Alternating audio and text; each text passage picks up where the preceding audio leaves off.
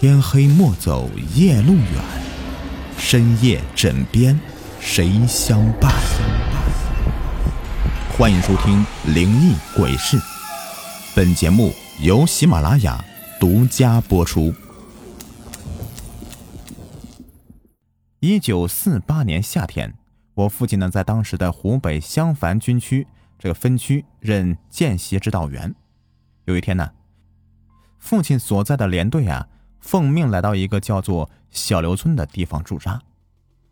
部队领导决定不打扰当地的老百姓，所以啊，就住进了村中废弃的一座大房子里。据说这个地方是当时一个姓周的老财主的房子。奇怪的是啊，周家本是一个人口众多的家庭，不知什么原因，近一两年来呢，老财主家里面却差不多每隔三个月。就要少一口人。失去的人呢，是活不见人，死不见尸。虽是他家报了官呢，但任凭谁也查不出什么原因来。老财主啊，却惊恐之下，带着剩余的全家老少搬进城里，再也不敢在这里居住了。当地人都说啊，这个房子邪得很，肯定有妖怪。这平日里谁也不敢走近一步。久而久之呢，这房子就废弃了。变成了人们所说的凶宅。这部队刚进小刘村的时候啊，村中几位老人呢是纷纷劝阻战士们不要住进这座凶宅。那百十号身强力壮的小伙子哪信这个邪呀？个个都想见识见识这个凶宅里所谓的妖怪是个什么东西。老人们是见劝阻不成，纷纷是摇头叹息。这是一间大的出奇的房子，房子两厢房，足可容纳上百人。这与房子大门口相对应的呢，是一个大天井。这里面大大小小的房子啊，与其他居民的没什么一样。在连队住进去的当晚呢，我的父亲和连长一起查看了房子周围的环境。这房子盖在一个较为平坦的山坡上，周围呢没有别的房屋。与房子相连的是后房的一棵不知什么年代的栽下了这个大树。那棵大树的树干足有大水缸那么粗。这虽说这个树很老了，但是用手去摸呢，树皮光溜溜的，闪着银光。据这个当地人讲呢，每逢天阴下雨或者是刮风之前呢，这树就会发出一种很古怪的声音。那声音有时像这个琴声，有时像……老人患病时的呻吟声，村里人呢都在传说着，这是树精在闹鬼。那周家人死了，就是老树精呢把他们的魂给勾去了。连队呢在这座大房子里面住了一个星期，却什么事也没有发生。这既听不到琴声，也听不到什么呻吟声。于是村子里的人呢都说，这些当兵的煞气大。那些妖怪啊，害怕他们，所以不敢来害人。哎，可是不久以后那一天呢，这座房子却真的出事儿了。这天早上，整个连队啊都去出操去了，只有一个战士因病躺在床上休息。待连队收操回来以后啊，却不见那个战士了。失踪的是个屡立战功的好战士。绝不会开小差逃跑的。这个现场呀，令人生疑。战士原来的躺在被子上面啊，是七零八落的，草席也被撕的是残破不堪，地上有血迹，显然这里曾经发生过一场非常激烈的搏斗。这再顺着床往小窗寻去，那几天前修好的小窗棂条都断了。这窗台明显有重物压过的痕迹啊！与窗台紧紧相连的是房后的那棵大树啊，但是树的周围并没有任何痕迹。父亲和连长经过一番的商量后决定，这一面让人到军区去汇报，一面继续的派人继续寻找那个失踪的战士。军区呢，很快就派来五六个富有侦破经验的老侦查员了。会同连队的领导一起分析研究情况，这一连五六天呢，也没有什么得出什么结果，大家呀都非常着急。但是呢又没有什么办法。一连十多天过去了，这大房子里面就再未发生什么异常情况。连队里面有一个姓李的副排长，此人呢是长得是五大三粗的，一米八的个子，满脸的络腮胡子，肌肉结实，有使不完的劲儿。他曾在战场与敌人搏斗时啊，活生生把一个敌人给摔死。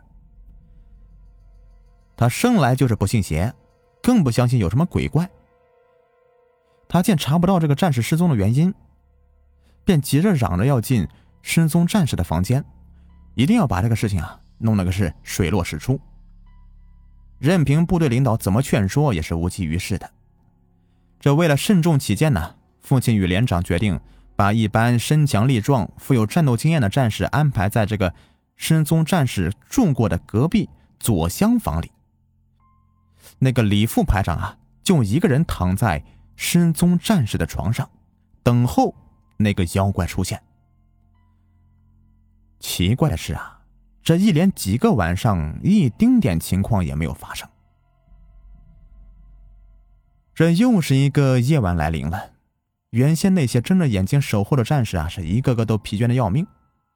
时至半夜，个个都打起了瞌睡。四更时分。父亲隐约听到这个失踪战士的房间里传来一阵阵的低沉的呻吟声，他马上警觉起来，悄悄的翻身起床，提着这个枪啊，轻手轻脚的就摸过去。父亲是轻轻的推开房门，借着朦胧的月光向床上一看，这一看不要紧呐，父亲的双腿是顿时一软，几乎是晕过去了。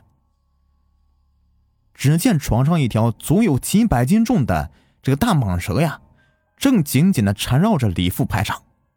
此时的李副排长呢，这个手脚都被束住，一点也动弹不得了。父亲是拔腿往后退，一边退是一边大喊呼救。喊声惊醒了住在大房子里的全体官兵啊，百十号人立刻拥到了右厢房前。在灯光火把的映照下，人们看清了。那个妖怪的真相。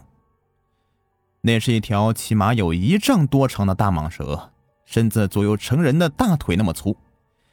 这身上是厚厚的如穿山甲般的皮鳞呐，上面覆盖着一层层的厚厚的青苔，嶙峋的鳞片闪烁着异样的光芒。这再看李副排长，他脸已经是憋得发紫了，拼命的张着嘴在呼吸，人呢已经是危在旦夕了。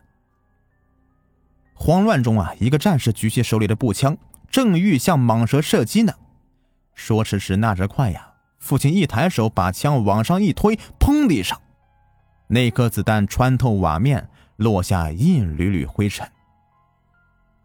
原来，父亲在当兵前呢，认识家乡的捕蛇能手，曾听他们说过，蛇一旦是缠着人了，绝不能是棒打刀砍，如果弄疼他了，他是绝对不会放过。缠住的猎物的，只会死死的缠得更紧。只有用冷水浸他的身体啊，他才会慢慢的松开身子跑掉。父亲吩咐战士们端来一大盆的冷水，然后几个胆子比较大的战士拿起几件浸透水的衣服，欲靠近那条蟒蛇。说来也怪呀，那蟒蛇只是紧紧的缠着李副排长，对其他人却是视而不见。父亲和几个战士迅速把他的冷水啊，这个衣服贴在大蛇身上。那蛇呀，不知是真的是耐不住冷，还是什么原因，只见他是慢慢的松开身子，一副很不甘心的样子，缓缓的向窗台外面就逃走了。当战士们把李副排长抱起来的时候啊，他已经是不省人事了。幸好随队的卫生员医术高明，经过抢救。李副排长呢是命是保住了，但是他的一条腿却瘫痪了。一九五三年我父亲南下的时候，李副排长还在汉口拄着拐杖，双眼是含着泪花为我父亲送行的。再说那条大蟒蛇逃出窗外了，就是沿着房后那棵大树一直爬上去，从树半腰的大洞中啊钻进去了。这个天蒙蒙亮的时候，全体官兵如临大敌般的把那棵大树是围个水泄不通。几个战士搭成人梯，把一捆手榴弹呢是塞进了大树洞里面，然后迅速跳下树，向远处飞跑。几声是惊天动地的巨响之后，那棵大树和大蟒蛇被炸的是支离破碎，血腥气味是经久不散。从此啊，这个妖怪作祟的事情就再也没有发生过。好的，各位，节目到最后呢，给你们推荐一个福利：如果有想要了解潮鞋的，可以加一下唐朝体育这个微信九三四八五七八。他们家的潮鞋款式非常的好看，并且价格也很优惠。我自己本人呢也在穿，而且我们的粉丝还有优惠，微信号是九三四八五七八。